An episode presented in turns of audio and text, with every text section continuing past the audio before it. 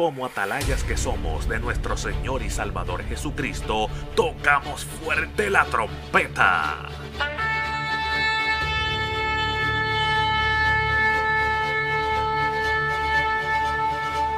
Con mensajes de alerta, somos Aplastado Podcast.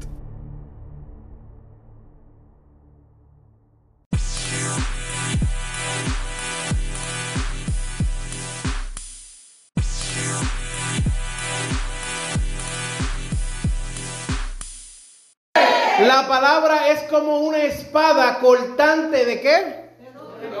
Entonces, si sale para allá y sale para acá, corta de la misma manera, amén. O sea que lo que diga la palabra es lo que nosotros nos sujetamos, amén. Amén. Después no se enoje conmigo. Porque he tenido situaciones donde hay hermanos que me dicen, hermano, eso usted lo dijo por mi mano, yo ni lo conozco.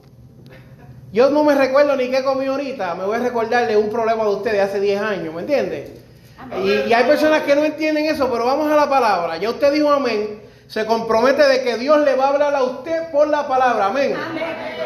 Ezequiel capítulo 37, ¿lo tenemos todo? Amén. Lo vamos a leer en el nombre del Padre, del Hijo y del Espíritu Santo. Amén. La mano de Jehová vino sobre mí y me llevó en el Espíritu de Jehová y me puso en medio de un valle que estaba lleno de huesos. Y me hizo pasar cerca de ellos por todo en derredor. Y he aquí que eran muchísimos sobre la faz del campo, y por cierto secos en gran manera. Y me dijo, Hijo de hombre, ¿vivirán estos huesos? Y dije, Señor Jehová, tú lo sabes. Me dijo entonces, profetiza sobre estos huesos y diles, huesos secos, oí palabra de Jehová. Amén. Le voy a pedir que usted se siente. Vamos a hacer una oración. Amantísimo Dios y Padre Celestial en esta hora. Hemos venido aquí, Dios mío, comprometidos de que tú vas a hablar. Entendemos que tú nos has hablado y que quieres que compartamos una palabra, Señor. Pero en este día, Dios mío, que sea tu Espíritu Santo, Dios mío, que convenza de toda verdad y toda justicia. Que sea tu Espíritu Santo, Dios mío, que redarguya. Dios, no permitas que yo ofenda a un hermano mío con algo que yo quiera decir. No permitas que yo le añada algo que yo tal vez quiera y que le haga daño a un alma, Dios mío, porque pierdo mi tiempo en hacer eso. Yo quiero que seas tú hablando y ministrándonos a todos, Dios. Que seas tú hablando y ministrando nuestra necesidad, Dios mío. En el nombre de tu Hijo amado. Amén. Amén. Puede sentarse. Gloria a Dios. Es importante entender que cuando uno predica, uno predica lo que dice la palabra. Hay muchas personas que le añaden y le quitan tratando de darle a otras personas sin entender que eso le hace daño a usted mismo.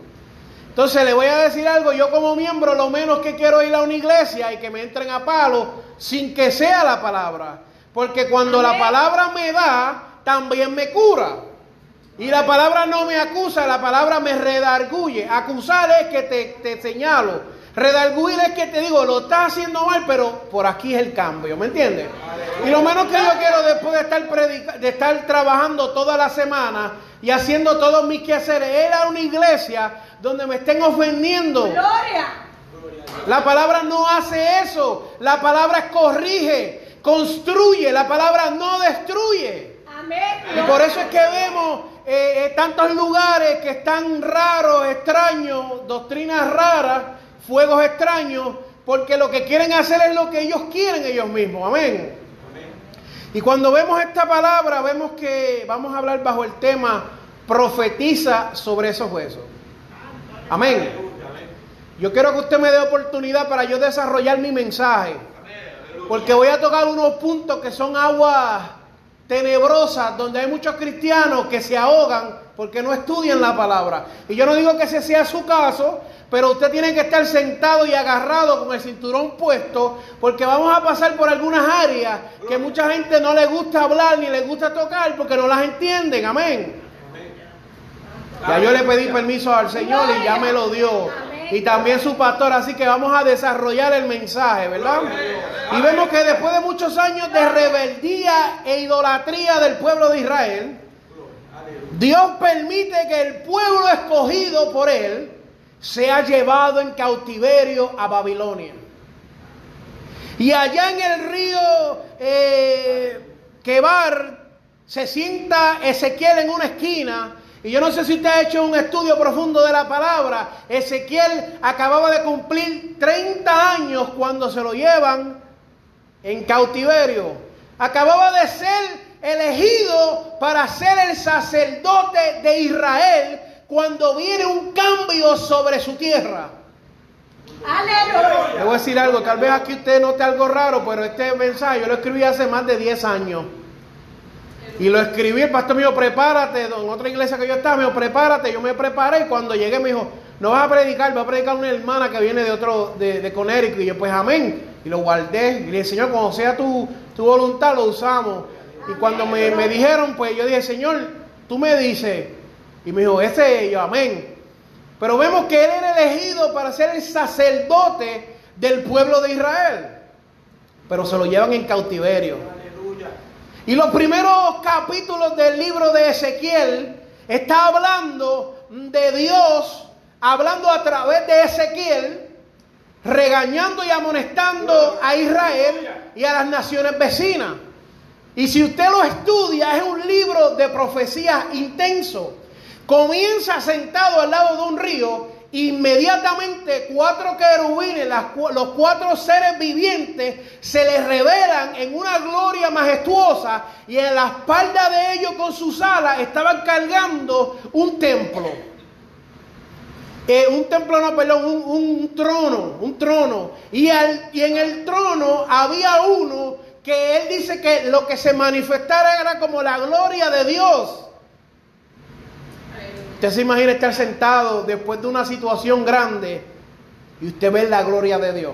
Aleluya, gloria a Dios. Gloria. Vive. Usted se imagina que usted le prometan algo y después se lo quiten y después de eso usted estar sentado ahí esperando en Dios porque eso es lo que hace el cristiano, no se equivoque, esperando en Dios y ve la gloria de Dios literalmente. Aleluya. Gloria a Dios. Aleluya. Usted acaba de recibir una noticia y le dice, le vamos a dar un cheque del gobierno. Y el cheque nunca llegó. Y usted sentado en su casa esperando y preguntándose, la gloria de Dios se le revela a su vida. Amén. Gloria. Amén. Hermano, que no hay que hacerle esos exámenes. Salió bien. Amén. Pero Aleluya. tiene esto, hay una mancha aquí. Eso siempre los doctores son expertos diciendo tienen mancha. Nos creen dálmata. Hermano, usted tiene una mancha. Hay que estudiar eso. Veo una manchita roja y yo me miraba y yo, yo no veo ninguna mancha. Sí, hay que operar. Y uno se sienta y uno se pone a meditar. Señor, que sea tu voluntad. Y de momento la gloria de Dios se le aparece a uno. Aleluya. Yo no sé si usted me está entendiendo, pero este hombre había sido escogido para hacer un trabajo por cual toda su vida se había estado preparando y cuando le toca hacer ese trabajo, se lo quitan de las manos. Yo sé que ahí no hay mucha alabanza porque no nos gusta eso, pero, Aleluya. pero. Dios comienza a darle palabras proféticas y darle visiones a Ezequiel en medio de la circunstancia que estaba rodeando a Ezequiel. Porque tal vez la situación de Ezequiel había cambiado, tal vez hasta su mentalidad, hasta un poco cambia, pero Dios no había cambiado. Aleluya.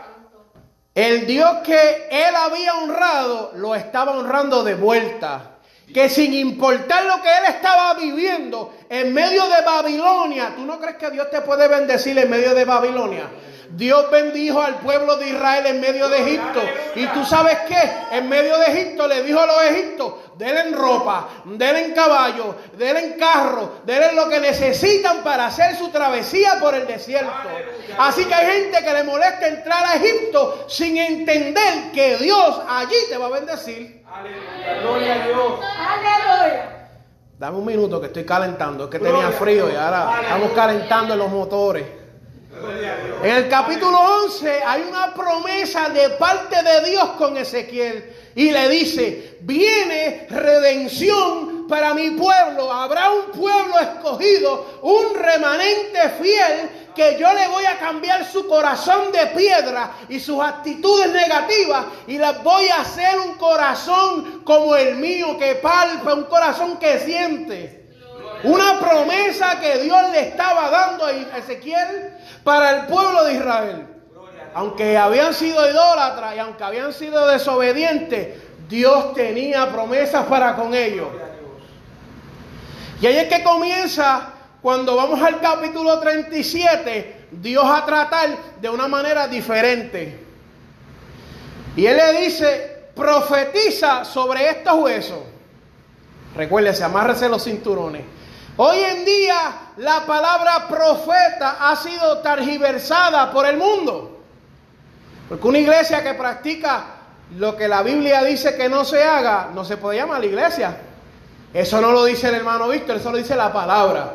Son anatema, son maldición. Eso no lo digo yo.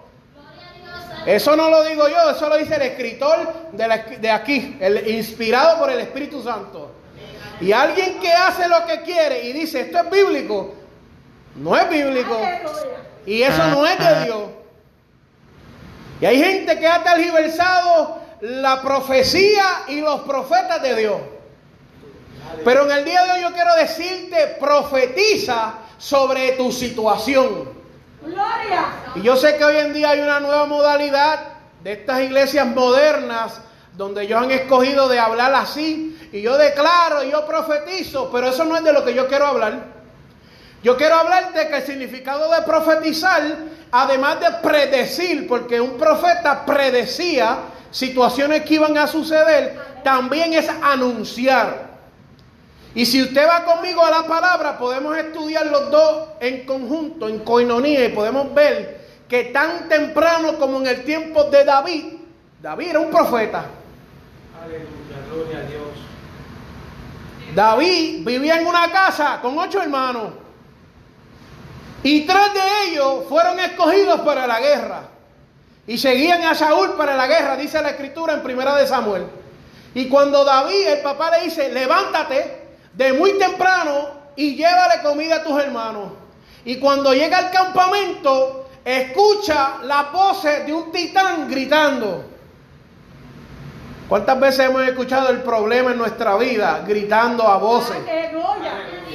Casi siempre cuando son situaciones, gritan más duro que nuestra fe. Gloria.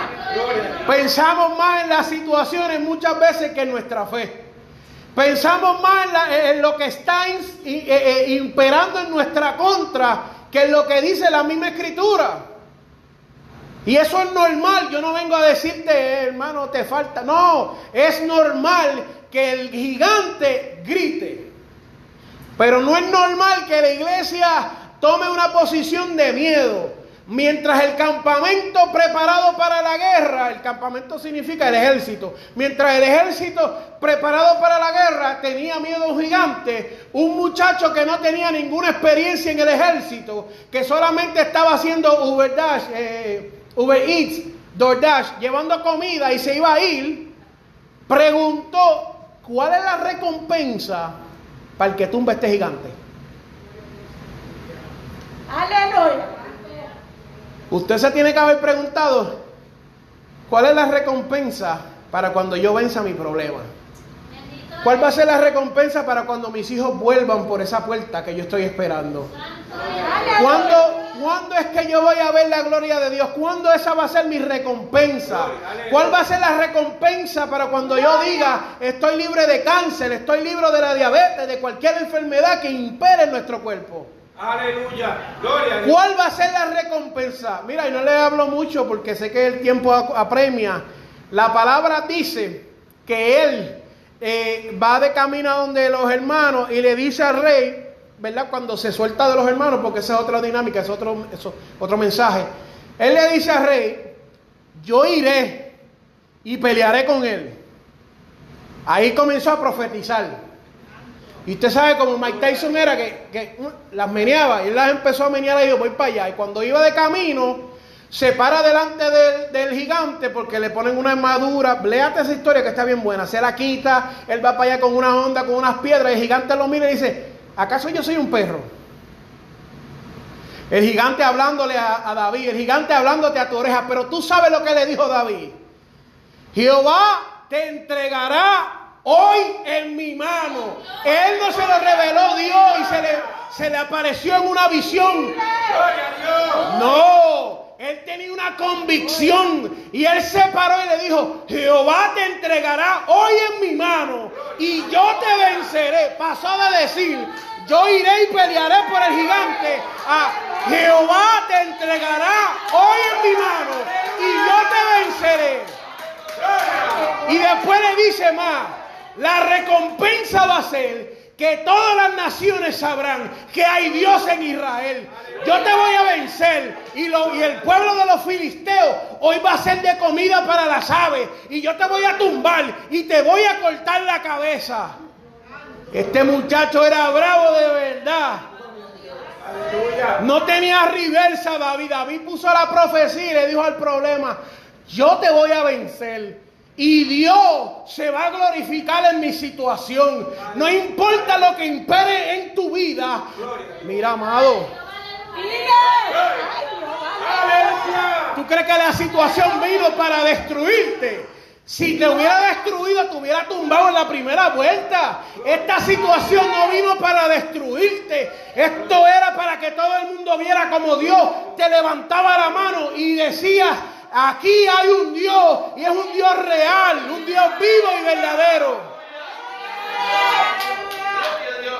Pero vemos muchas personas, porque yo como predicador no me puedo salir, que hay muchas situaciones que vienen diseñadas para probar nuestra fe. Hay muchas situaciones que vienen probadas donde patinamos. Lo importante no es patinar, lo importante es levantarnos. La Biblia dice que si el justo cae siete veces, siete veces Jehová lo va a levantar. No importa lo que diga el enemigo, no importa lo que diga el mundo. Si Jehová dijo que tú vas, tú vas. Estamos bien, Sara, vamos bien. Aleluya. Gloria a Dios. Y hay mucha gente que quiere predecir el futuro. Yo quiero ser eh, adivino, es lo que tú quieres ser. Mucha gente quiere predecir el futuro. Yo no necesito predecir el futuro. Yo necesito saber que el que anda conmigo ya fue al futuro y vino. Hay gente que está diciendo, yo quiero que Dios me muestre. Y quieren hablar lengua y quieren danzar en el espíritu. Y quieren tener visiones. Amén, gloria a Dios por eso. Pero también asegúrate de que contigo ande el que da las visiones, el que da la lengua, el que da el espíritu. A su nombre, gloria.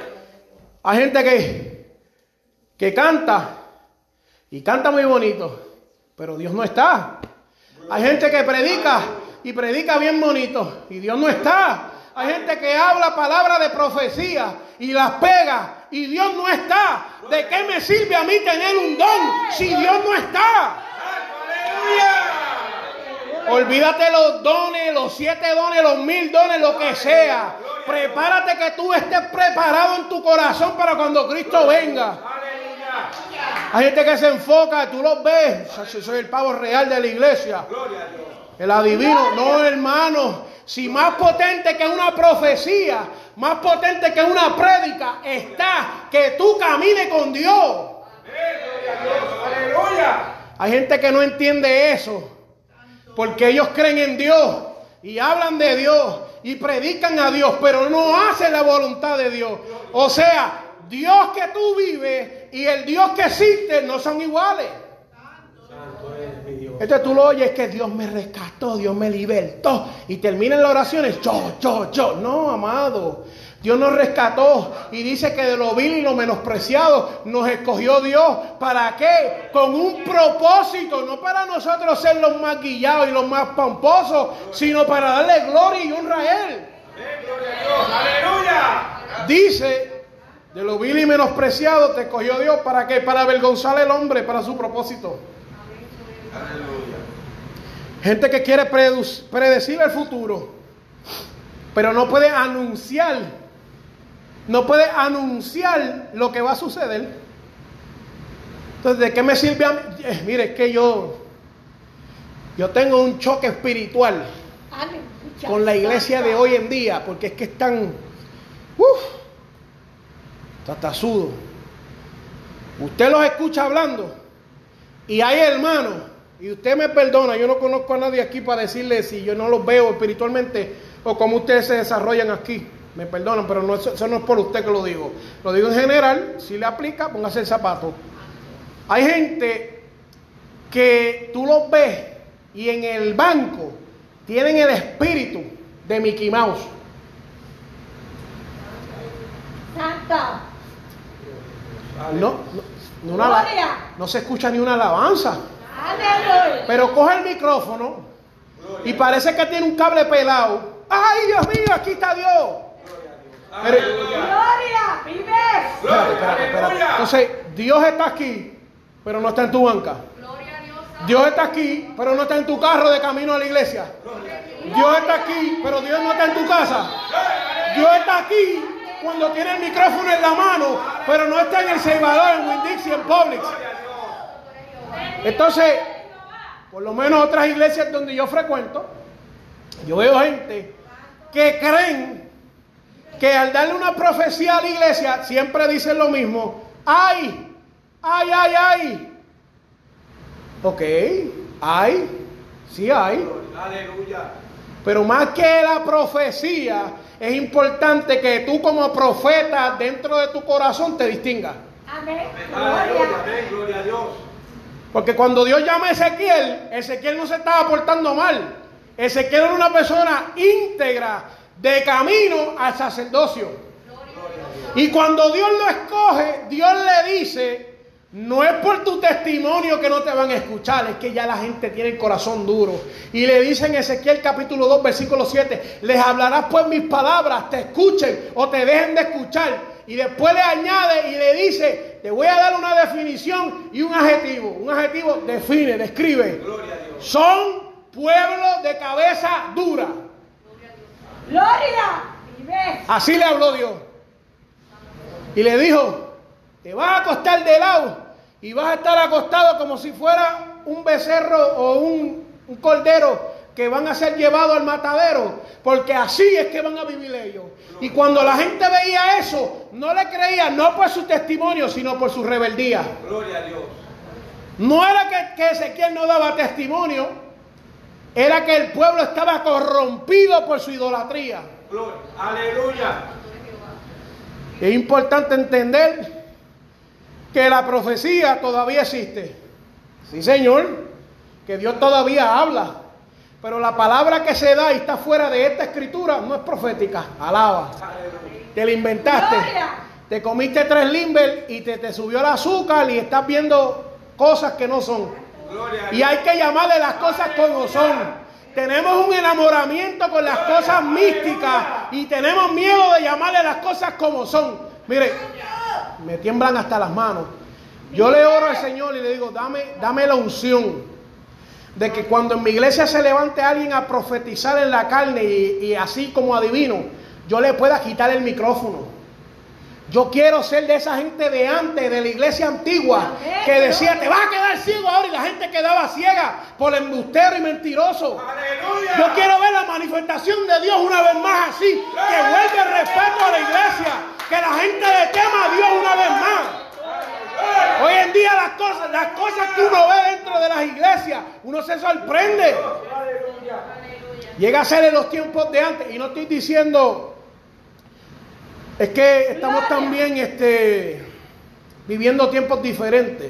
Y no le voy a quitar al tiempo de antes ni le voy a añadir el tiempo de ahora. La verdad es la verdad. La iglesia de hoy en día lo que le queda es, eso es lo que le queda. La iglesia de antes no era una sola hermana. Era notorio que en cada iglesia había un grupo de hermanas de oración. Hoy en día cuando tú preguntas lo que hay es un grupo de hermanas de difamación, de bochinchación, de problemitación. Antes tú hablabas y decías, hay mujeres de ayuno, hay mujeres de oración, hay hombres íntegros, hay hombres que no vierten, que no doblan, que no se mueve, que sopla el viento, que sopla... el- Mira, usted no se pregunta cómo antes los ancianos de antes cuidaban, iban a la iglesia siete días y tenían ocho y nueve y diez hijos. Gloria a Dios. Hombres íntegros por la palabra. Hoy en día eso no se ve. Hoy en día tú tienes dos hijos y uno está pensando, ay Dios mío, cuando tengan 10 años los llevo otra vez a la iglesia, no, no se saben comportar. Gloria a Dios. Aleluya. Por eso yo te digo, profetízale a tu problema y háblale y dile que hay un Dios, que hay un Dios más poderoso, que hay un Dios más grande, Aleluya. que hay un Dios más grande sobre la situación, aleluya. Habían unos dos espías, síganme si sabe la historia. Y Moisés lo lleva a, a- a la tierra y le dicen, entren, entren. Y manda a 12 muchachos y entran a la tierra prometida y le dice, traigan, hagan, hagan, hagan este, hagan este survey de land, chequen la tierra, miren todo, traigan fruta, souvenir, separan el puesto de gasolina, dime cuánto está la gasolina, vamos para allá. Y cuando esa gente vuelve, dice, "Mm". ay Dios mío, Moisés, ¿para qué es esto? Gloria. Pero el problema, el problema más grande es que esta gente estaba profetizando para el otro lado. Porque esta gente está hablando y está el pueblo completo escuchando la palabra. Por eso es tan importante como hablan los líderes. Mira, yo conozco líderes que todo el tiempo se están quejando de las ovejas. Muchachos, si Dios te llamó para el liderazgo, se supone que te haya equipado para tus ovejas.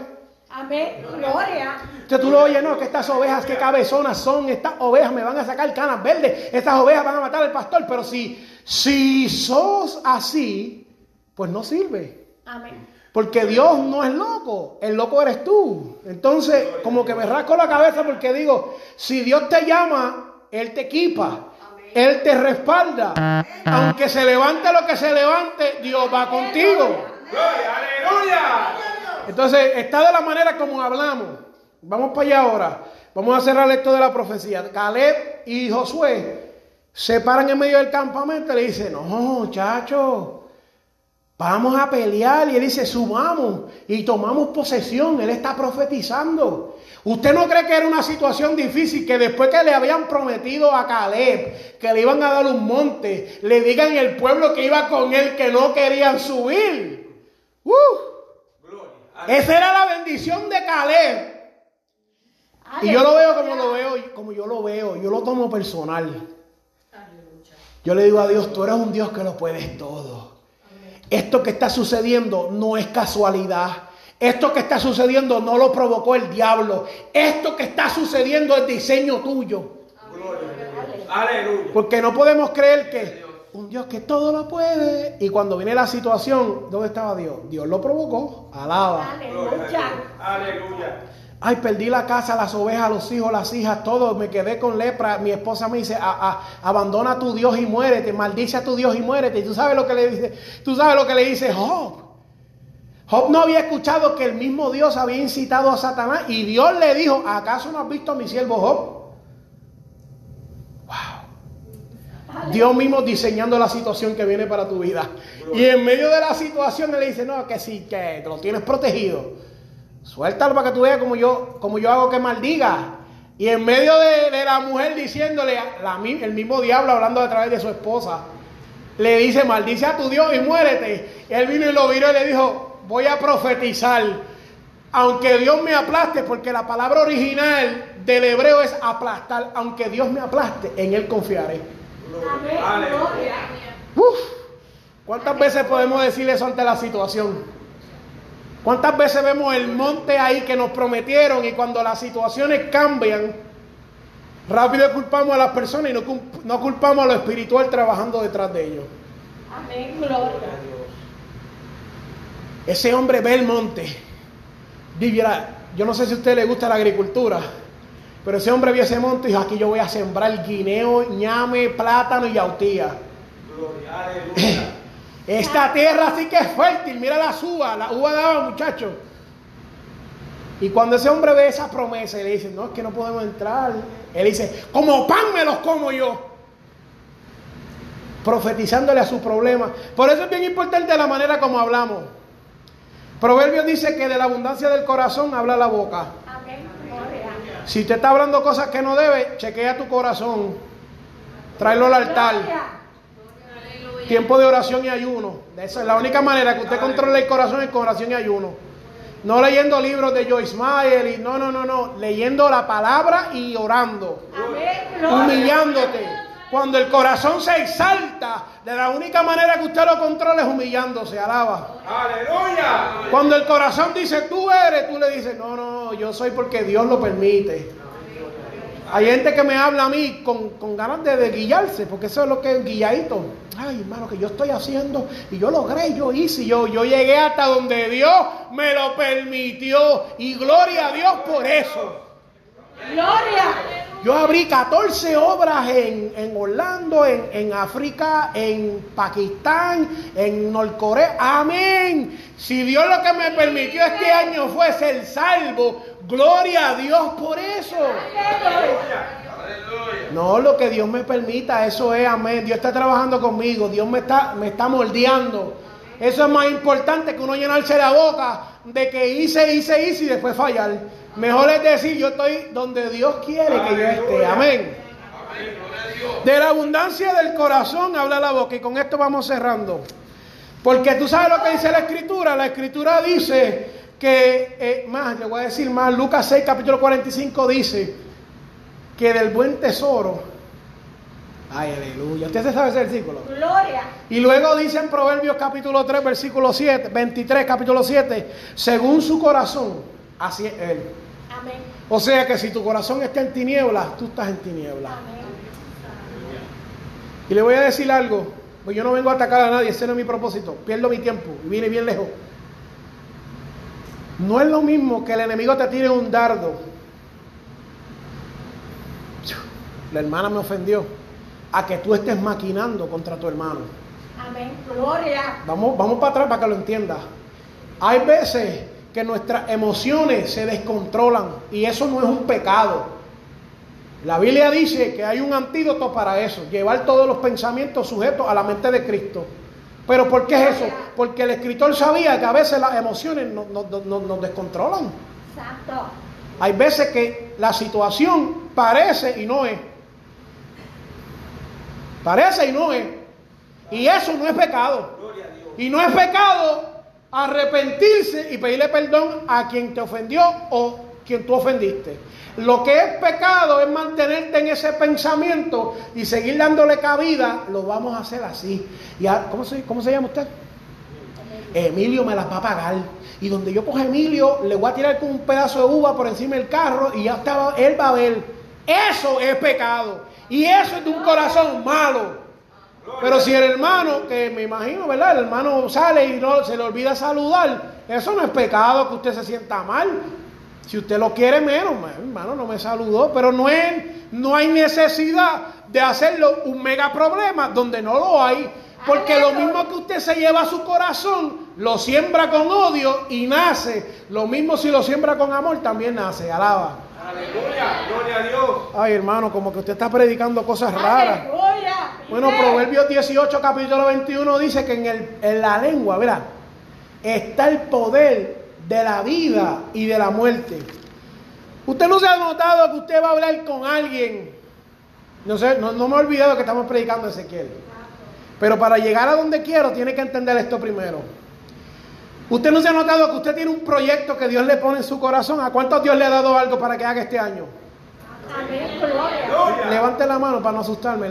¿Cuánto Dios le ha dado un proyecto este año para que haga? Aleluya. Hay que seguir orando. Alaba. Y usted se lo presenta a alguien y le dice, muchacho, tú no sabes. Y pega a darle la lista de todos los contras. Y yo quiero darle comida a los hombres. Lo primero que te dicen los cristianos, llenos del Espíritu Santo, tú sabes que te pueden demandar si un hombre se muere. Tú sabes que necesitas unos permisos del gobierno para dar comida. Entonces uno dice, ay Dios mío, ¿y ahora cómo yo doy comida? Dios me ha dado en mi corazón eh, regalarle chocolate a los hermanos en la iglesia. Ey, no sabe que los hermanos son diabéticos. Hermano, tiene que ser sugar free porque le sube el azúcar. Entonces esas palabras vienen con una doble intención de muerte para matar tu propósito. Pero qué rico cuando tú te le pegas a alguien y te dice, yo quiero darle comida a los hombres y te dice, yo te voy a ayudar porque yo conozco la conexión. Yo quiero dar chocolate, también vamos a darle esto que también es bien saludable. ¿Ves cómo la palabra? Ay, santo. En momentos de tristeza y dolor hay gente que se te acerca y era como los llorones de antes que le pagaban para que uno llorara más, para hacer el duelo. Pero también hay gente que se nos acerca y nos dice tranquilo que Dios va a vencer. Y aunque tú no lo veas, Dios te está diciendo que vamos a vencer, que a tu lado caerán mil y diez mil a tu diestra, mas a ti no llegarán. No hay alma forjada que contra ti prospere. Gloria. Aleluya. Usted sabe lo que significa forjar. Significa que no han creado un arma que va a prosperar en tu contra a menos que Dios te haya dado la contestación. Gloria a Dios. Aleluya. Hermano, hasta la pistola, hasta la pistola. No hay arma forjada en tu contra. Y dice más, pero usted le hace eso y se lo goza en su casa tranquilo. Gloria. Mira si es tan importante que en Proverbios capítulo 13, versículo 3 él dice, el que refrena su lengua goza de la vida, protege su vida. Porque sabe y entiende. Y la lengua va junto con las actitudes. Déjame, de- déjame decir eso bajito. Amén. La lengua va junto con las actitudes. Porque la Biblia no está diciendo, le saliste con una actitud tratando a la persona condescendiente. Le está diciendo la lengua, la palabra blanda. Y dice más, mira, dice, yo lo busqué en otra traducción para entenderlo mejor. Y dice, la respuesta amable calma el enojo. Pero la agresiva echa leña al fuego. Y eso no es más claro, amado. Eso es la palabra más clara que le han dado a usted en su vida y me han dado a mí. Amén. Porque no es lo mismo que te diga la palabra ablanda, a- a- ablanda la ira, la palabra, um, eso mismo. Y más lo otro, lo otro. No, esto es más claro que, esto no canta un gallo más claro, amado. Gloria. Aleluya. Gloria. Está en nuestra lengua el profetizar vida y profetizar muerte. Usted sabe por qué hay muchos proyectos que no han nacido, porque nosotros mismos lo hemos matado. Gloria. Porque si Dios dijo que usted veía gloria, usted va a ver gloria. Hay alguien solamente que puede hacerlo. O usted hace que Dios sea verdad o hace que Dios sea mentiroso. Y le voy a dar un preview. La Biblia dice que Dios no es hijo de hombre para arrepentirse, ni es hijo de hombre para mentir. Amén. O sea que lo único que está en mentira es usted o soy yo. Y si Dios dijo que este año tú ves gloria, tú ves gloria. Pero tienes que ver que tú estás hablando a través de tu boca, a través de tu lengua, a través de tus emociones, a través de tu comportamiento. Porque tú mismo puedes ser el que esté retrasando la promesa de Dios. Gloria. Vive. ¿Seguimos o nos quedamos? Aleluya. La palabra, la lengua que brinda alivio es el árbol de vida, mas la lengua insidiosa deprime el espíritu. Yo lo que le acabo de decir ahorita, antes de leerle esto, se lo confirmo ahora con un versículo. Porque yo vuelvo y le digo, no traje nada mío. Yo y mi esposa, ya, yo no traje más nada. Entonces nosotros queremos profetizar sobre nuestro problema. Tenemos que empezar a profetizar sobre nuestras actitudes. Y muchas de nuestras actitudes están arra- arraigadas, están enredadas, están entrelazadas, están unidas de la manera como nosotros nos vemos. Ujú. Gloria. Gloria a Dios. Sí, porque si yo me siento menos, yo tengo que proyectar otra cosa. En el Evangelio eso no existe, amado. En el Evangelio no hay uno grande y uno pequeño. Todos somos iguales delante de Dios. Y si usted se equivoca, Dios a través de Pablo dice, no hay hombre ni hay mujer. No hay blanco ni negro, ni hay ni judío ni gentil. Diciendo, aquí no es esa clasificación que ponen los hombres. Y esa gente que habla y dice, no, que Dios escogió el pueblo de Israel, Dios escogió el mundo entero desde el principio. Aleluya. Gloria a Dios. Sí, sí. ¿Dónde nació Jesús? Ay, bendito, pero así acabamos de terminar las navidades. Eso lo repiten todos los años. ¿Dónde nació? Nació en un pesebre. Entonces usted no cree que el Dios del universo se humilla para mostrarle a usted que usted no necesita hacer lo que la gente dice, sino lo que Dios dice que usted es. Gloria. Dios teniendo una legión de ángeles, le dan la noticia a José de que están buscando al niño para matarlo y se tiene que ir. Se tiene que ir y se tiene que ir a Egipto.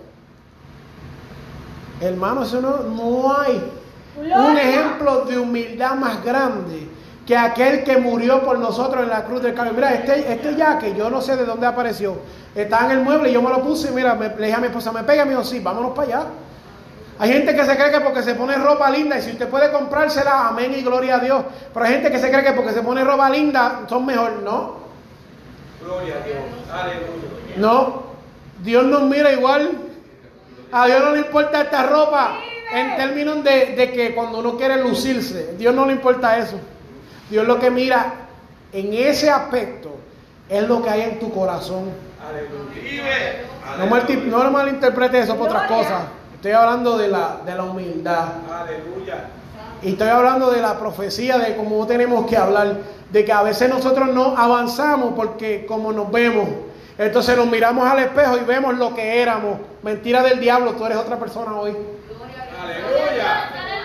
Tú te miras al espejo y dices, yo fui, no, ya tú no eres eso. Tú eres una persona nueva en Cristo Jesús. Aleluya. La palabra dice, sus misericordias son nuevas cada mañana. Aleluya. Aleluya. La palabra dice, tú no eres cola, tú eres cabeza. La palabra dice, vendrán por un camino y se irán por siete. Apréndete la palabra para que tú veas que empiezas a verte diferente y comienzas a hablar diferente. Y cuando vienen las situaciones a tu vida, tú le dices, no, no. Tú no. Yo soy quien yo soy porque Dios me lo permite ser.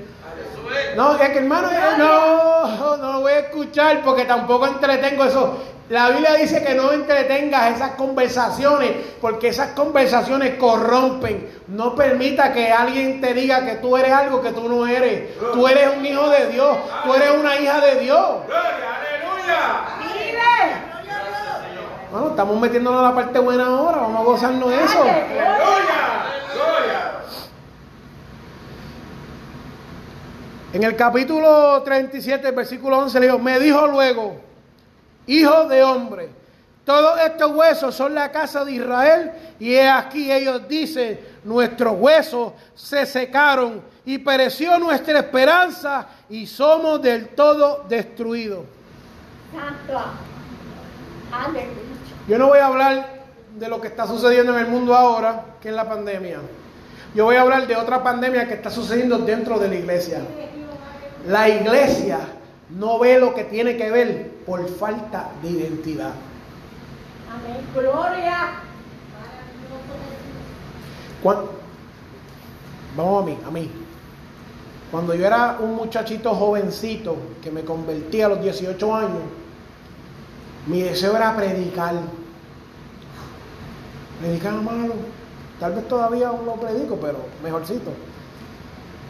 Y yo tenía una, una desesperación por predicar en la iglesia.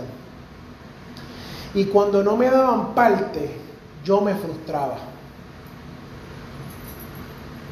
Santo. No fue hasta que entendí que si yo me iba a la calle, el año que pasó, yo prediqué más de 100 veces afuera. Aleluya. Pero no es hasta que nosotros vemos lo que Dios está viendo en nosotros que las cosas empiezan a dar vuelta a nuestro favor. Porque si yo me hubiera quedado con la mentalidad de que tenía que predicar en la iglesia, nunca hubiera avanzado en nada. Pero cuando me fui a la calle donde había necesidad, no daba abasto para predicar. Y no digo esto para exaltarme, lo digo como ejemplo de que hay cosas que queremos hacer, pero no nos vemos haciéndolas. Gloria a Dios. Aleluya. ¿Usted está entendiendo eso? Hay cosas que Dios nos está poniendo en nuestro corazón para hacer. Y no lo estamos haciendo porque nosotros lo estamos mirando de otro punto de vista. Aleluya. Aleluya. Gloria a Dios. Vive Dios. Entonces cuando tú rompes la caja donde tú tienes a Dios, tú puedes ver la foto completa.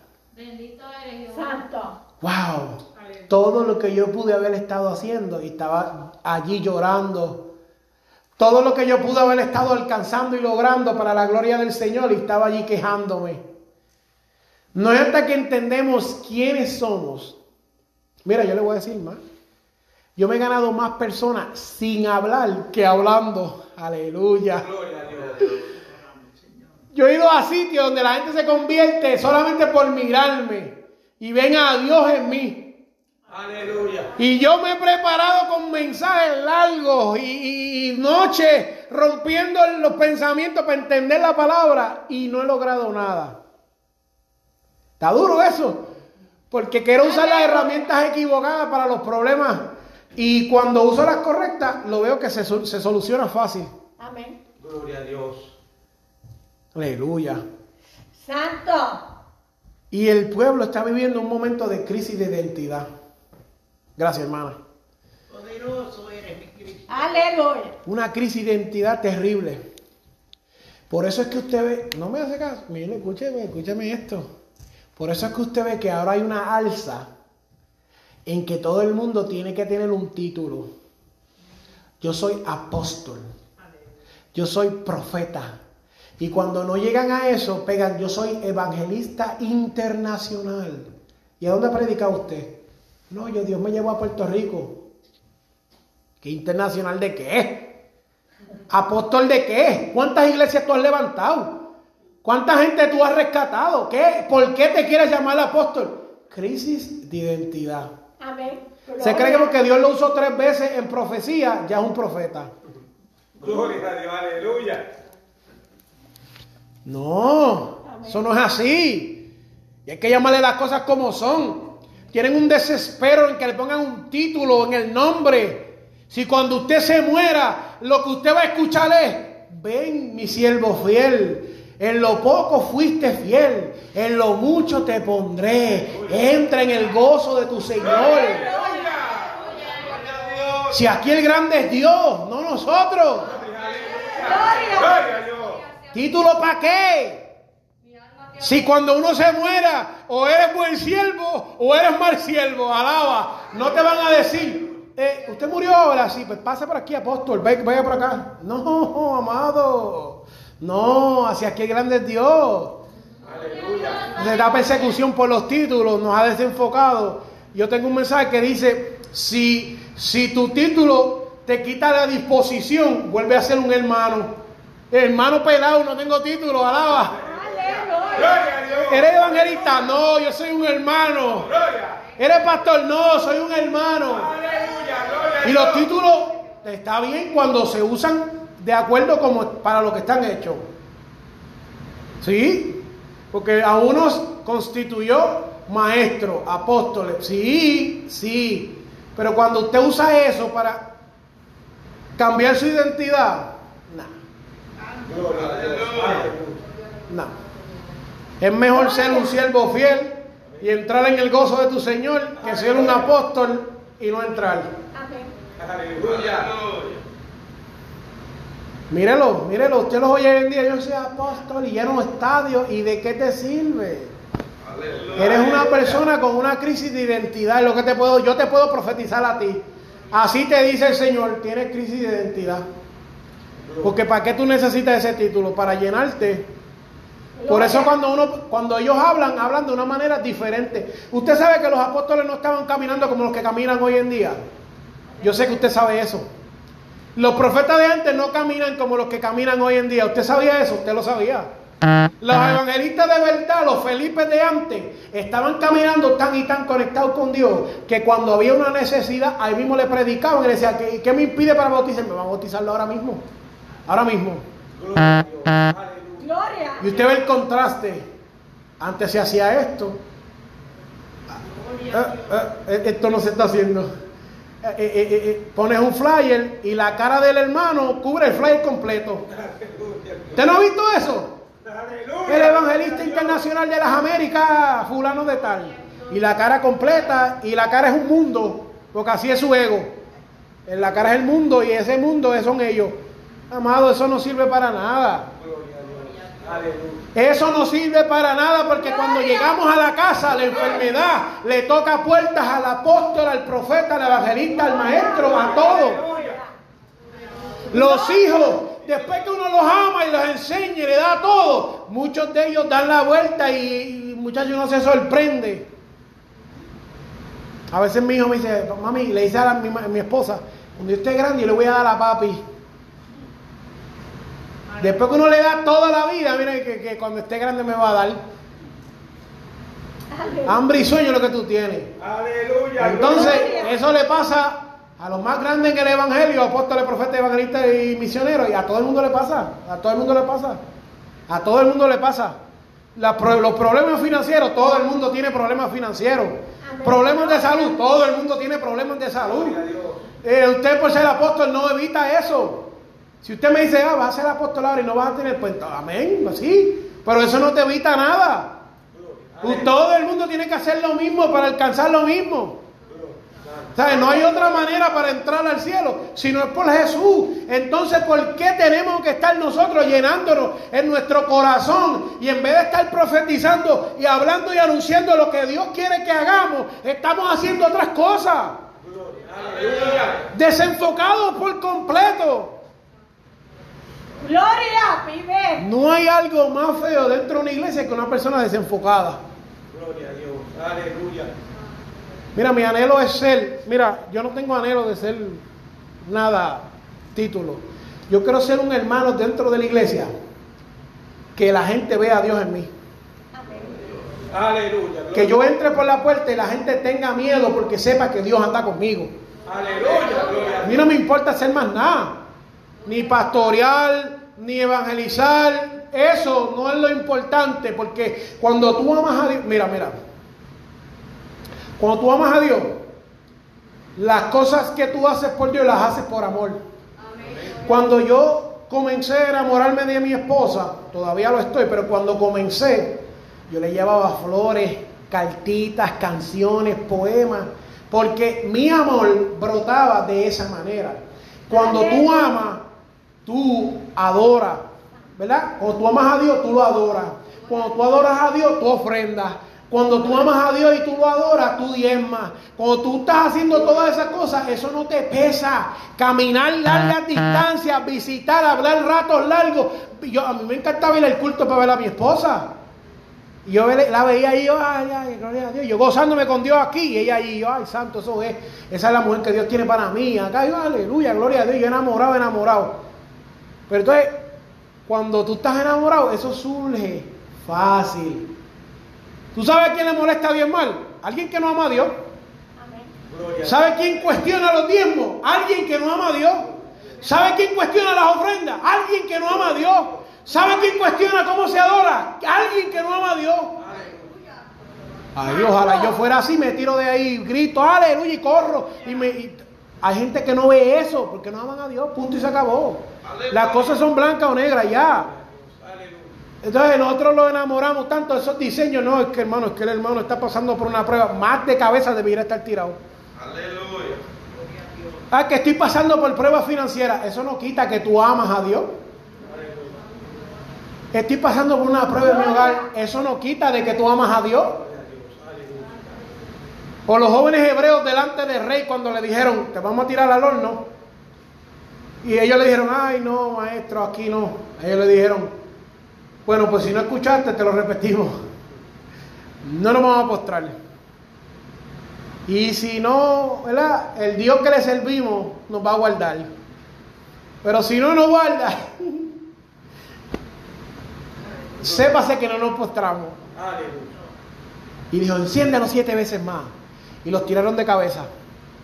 Y en medio de la situación, él abre los ojos y dice, pero ¿qué es esto? ¿Qué es lo que veo allí? Tú no echaste hasta sí. Y se quita los espejuelos para ver, ay, ahora sí veo. Hay cuatro allí dentro. Y hay uno que tiene la misma cara que el que vio Ezequiel. Aleluya. Gloria a Dios. Aleluya. Que Dios se manifieste en tu vida en medio de tu prueba. Que tú puedas ver al Dios que vio Ezequiel en medio de tu situación. Que tú puedas profetizar y decir que Dios me va a guardar y me va a proteger. Pero si no lo hace, no me voy a postrar. Mira. Aleluya. Gloria a Dios. Cuando usted estudia el libro de Habacuc, Habacuc también profetizó. Y hay una oración que se llama la oración sobre Siquinot. Y él le dice, en medio de los tiempos, ¿Y usted cree que eso eran tiempos de bonanza? Él dice, aviva tu obra en medio de los tiempos. Aleluya.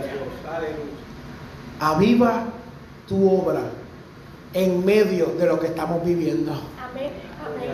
Él no dijo, cambia mi situación, límpiame. hazme". No, Él le dijo, en medio de lo que estoy viviendo, Dios, Amén. aviva tu obra. Y Él le dijo, aunque no hayan vacas en el, en el cercado, hermano, es que usted tiene que profetizar. Amén. Gloria. La fe viene por el oír, pero el oír qué? La televisión, no amado. Las noticias, no amado. La palabra de Dios es lo que cambia. Amén. Gloria a Dios. Aleluya. Ya con esto, con esto, con esto cerramos. Con esto ya. Bendito Nos toca a nosotros. Nos toca a nosotros.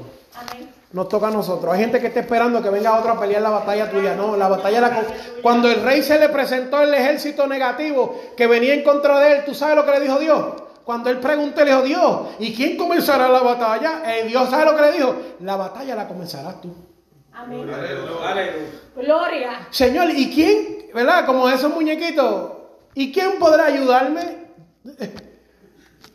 El Chapulín Colorado, ¿y quién me podrá ayudar? Bueno, la batalla la vas a comenzar tú. Aleluya. Nadie va a pelear tu batalla, nadie va a pelear tu prueba, nadie va a venir a sacarte de donde tú estás. Tú tienes que profetizar y decirle, prueba, hazte un lado que voy de camino a la nueva Jerusalén. Problema que me inspira, problema que viene en contra de mí. No puedes hacer nada. Aleluya. Aleluya. Santo. Santo. Vivimos en un tiempo espiritual malo. Malo, malo, malo. Porque nosotros queremos glorificar a Dios. Lo queremos exaltar y decirle, Dios, tú eres lo máximo. A veces no lo hacemos bien. Aleluya, gloria a Dios. A veces no lo hacemos bien. Aleluya. Y queremos presentarle nuestra mejor adoración y a veces no lo hacemos bien. Y tenemos que ser humildes y dejar que el Espíritu nos guíe. Porque el Espíritu no va a hacer mucha fuerza con nosotros. Se contrista. ¿Y sabe lo que es contristar? Se siente mal y se aparta. Gloria. Gloria. Aleluya. Vive. Aleluya. Yo desde que, de los primeros que estaban aquí, de la primera vez que me vieron, la primera vez que la hermana Sadie me invitó la primera vez, usted sabe que igual siempre, he sido lineal. Y yo siempre he sentido que esta iglesia tiene un gran deseo de hacer la obra de Dios. Y usted no se puede tomar en poco porque hayan 10 personas o que hayan mil. Usted tiene que ser igual en su corazón. Y aunque aquí hayan 30 y se vayan 15 o hayan 15 y vengan 30, usted tiene que ser igual, siempre, con el mismo deseo de servirle a Dios, con la misma humildad, con el mismo corazón, el mismo espíritu. Aleluya. Vamos a ponernos de pie.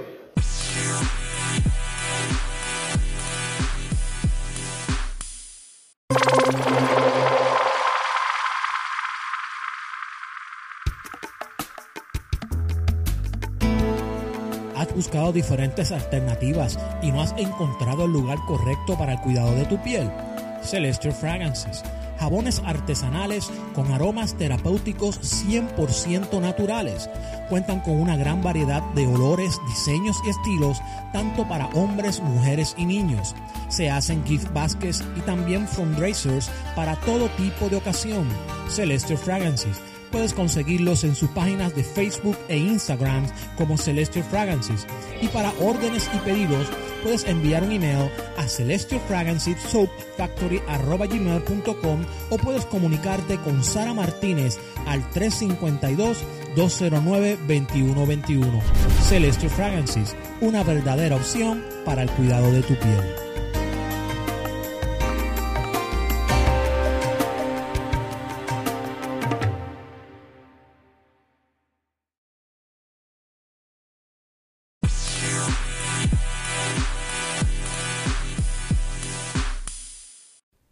Este programa fue presentado por Aplastado Podcast, porque como atalayas que somos de nuestro Señor y Salvador Jesucristo, tocamos fuerte la trompeta.